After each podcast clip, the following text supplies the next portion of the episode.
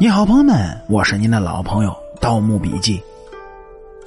在农村呢，有不少的农村老话俗语，其中很多呢都是与农业农活生产是息息相关的，还有不少农村日常生活的俗语，特别啊是婚姻、家庭、亲戚朋友之间的老话俗语，也是占着农村老话俗语的很大一部分比例。而大多数呢，是由当时社会环境的背景下形成的。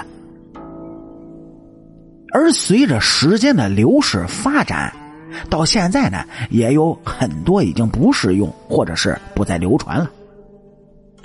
而今天咱们要说的这句农村俗语，叫“亲家登门不知半文”，它还到底适用于现在的社会环境吗？哎，接下来咱们一起来探讨一下。其实到现在来看呢，这句俗语它也是过去的一种说法而已。亲家登门，那么何为亲家呢？亲家就是儿女双方联姻成了夫妻，作为双方的家长呢而结成的一种关系。其实啊，作为双方的家长，彼此见面的机会其实并不是很多。除了儿女在双方家庭中来回走动，双方家长也没有什么大事需要走动。而且呢，在过去他更是这样，认为女儿就是泼出去的水，嫁出去了，那可就是人家家里的人了。而作为自己的女儿呢，大多数时候，除了女儿回娘家，女方父母是很少去女儿家里登门拜访的。那如果真的就去登门自然是有事相求。这对于相求呢，男方的父母自然是不会高看女方父母的，也就有了这句老话“不知半文”。但是这句话放到现在，早已经就不适用了。这也是过去男尊女卑的思想所造成的。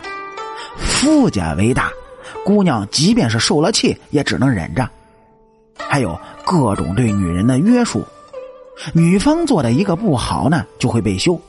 事事她要顺从夫家，过得实在是憋屈。女方的父母登门，自然也是不受待见的，特别是条件不好的。这句话如果放到现在，其实也算适用吧，只不过反过来了，现在是男方的家长到亲家那里是不知半文。由于以前的重男轻女，导致现在男多女少。